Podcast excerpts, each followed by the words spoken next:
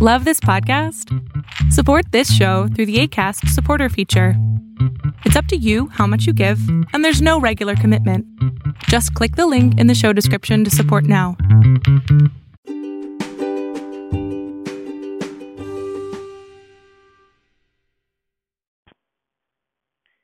Hola, ¿qué tal? ¿Cómo están?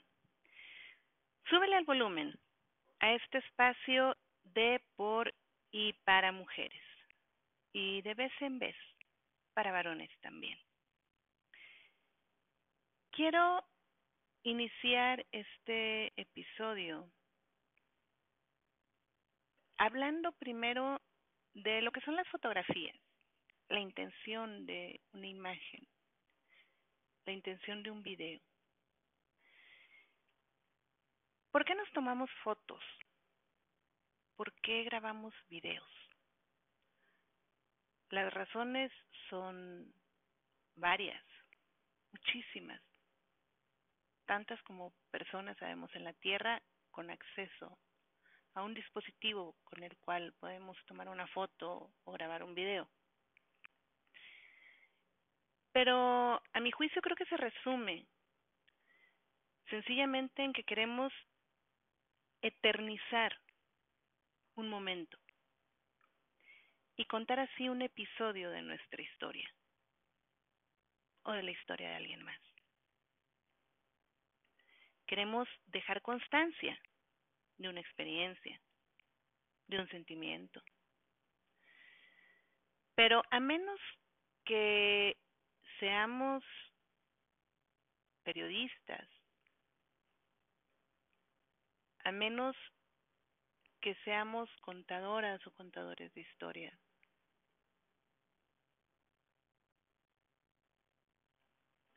No podemos sino difundir únicamente las imágenes y los contenidos digitales de los cuales tenemos la propiedad. Las imágenes en donde tú apareces, en donde aparece tu rostro, tu cuerpo,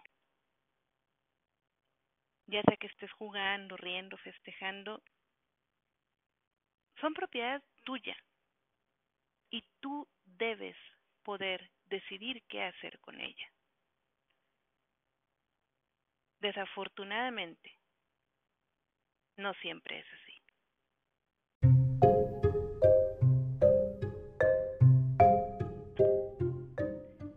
Claro, puedes subir a tus redes sociales fotos mías en donde se aprecian claramente mis ojos o mis glúteos también puedes compartir videos con tus amigos o con perfectos desconocidos.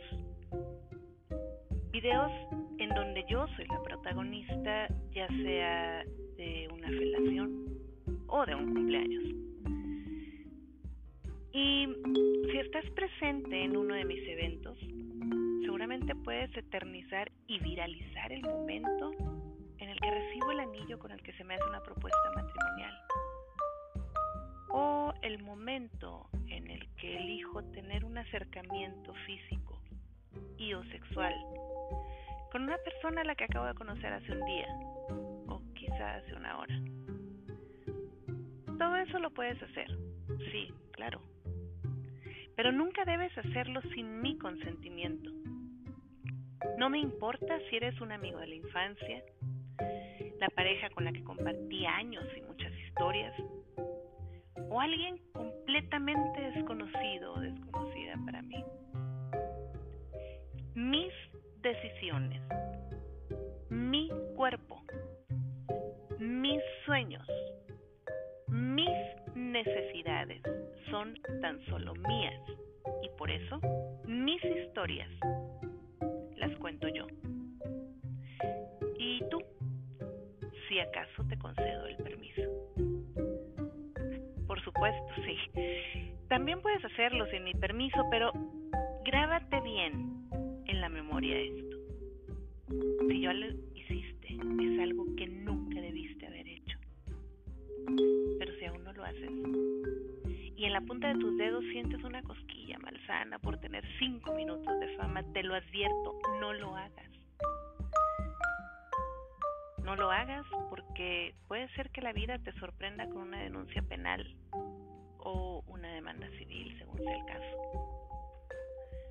No lo hagas porque puede ser que la situación de ridiculización a la que sometas mi nombre y mi imagen lacere tanto mi dignidad que termine quitándome la vida. Y lo que reste de la tuya, mi gente te recordará como aquel o aquella responsable de tan funesta decisión. No lo hagas, porque otras mujeres, de las que no tienes idea de su nombre e historia, levantarán la voz por mí, viva o muerta, y quizá te acorralen en redes sociales, en la puerta de tu casa o a media cuadra de tu trabajo. O a lo mejor no te intimidan con su presencia física, pero se animen en viralizar tu nombre y actividad. No lo hagas, porque mi vida es solo mía y a nadie más le pertenece. Porque fuera de esos ojos, glúteos, el ambiente de las felaciones cumpleaños, nada conoces de mí. Y nada, ni siquiera esos momentos, te pertenecen.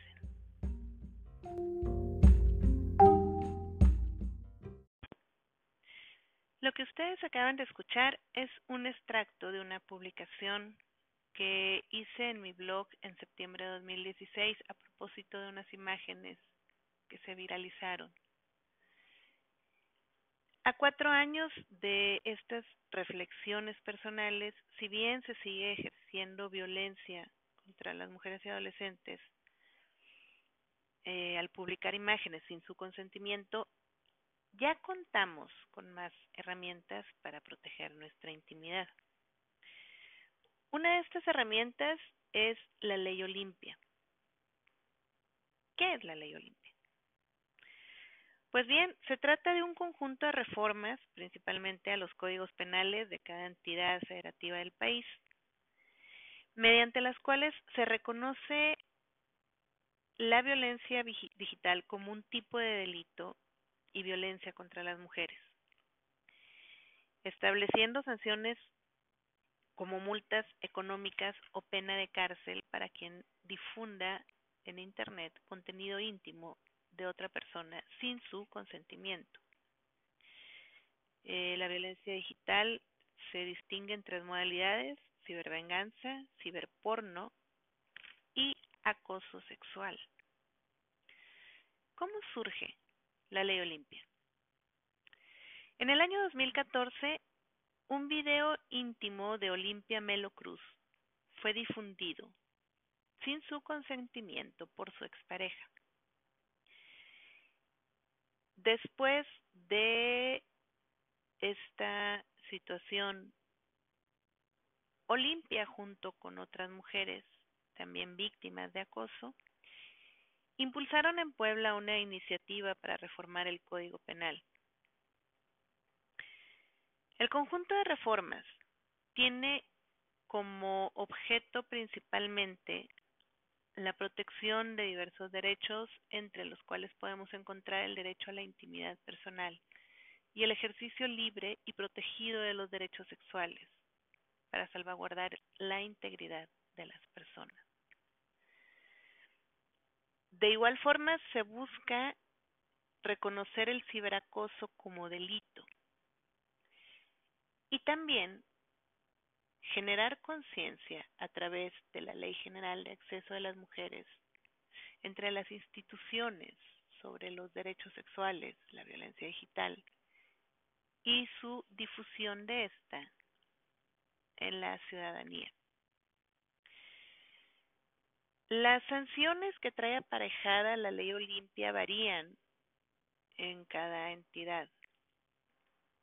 Eh, y por supuesto varían según la entidad en donde se ha cometido el delito. Pero destaca la penalidad que se aplica en la Ciudad de México, regulada en el artículo 181 quintus y 209 del Código Penal para el Distrito Federal. Aquí se refiere que será sancionado de 3 a 12 años de prisión según la conducta realizada. De 3 a 12 años.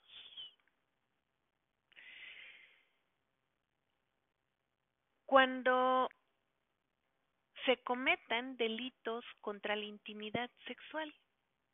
Esto es cuando una persona videograve, audiograve, filme o elabore imágenes, audios o videos reales o simulados de contenido sexual íntimo de una persona sin su consentimiento o mediante engaño, o a quien exponga distribuya, difunda, exhiba, reproduzca, transmita, comercialice, oferte, intercambie y comparta imágenes, audios o videos de contenido sexual íntimo de una persona a sabiendas de que no existe consentimiento mediante materiales impresos, correos electrónicos, mensajes.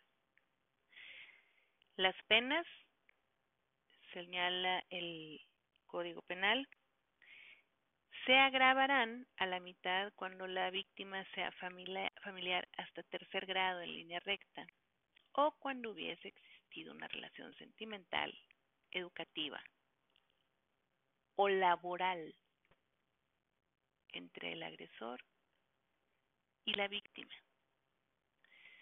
También en los casos en los que los servidores públicos cometan alguna de las conductas en ejercicio de, sus funciones o se cometan en contra de ya sea una persona mayor, una persona con discapacidad, en situación de calle o de identidad indígena.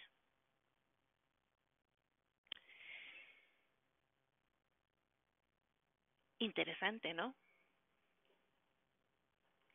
Tú que estás escuchando y que tienes miedo de que tu imagen ande circulando por ahí en redes sociales, no estás sola. Y además de que no estás sola, hay mucho que se puede hacer. Tú que estás escuchando y que conoces a alguien que así como de broma platicó que pues ahí le hizo un video a una chava que por fin se dejó. Pues sugiero que le comentes a esa persona está cometiendo un delito y que tarde o temprano van a llegar a él. En el siguiente episodio vamos a platicar sobre algunos consejos de qué es lo que se puede hacer para que tus imágenes se bajen de redes sociales y ya no vuelvan a circular ahí.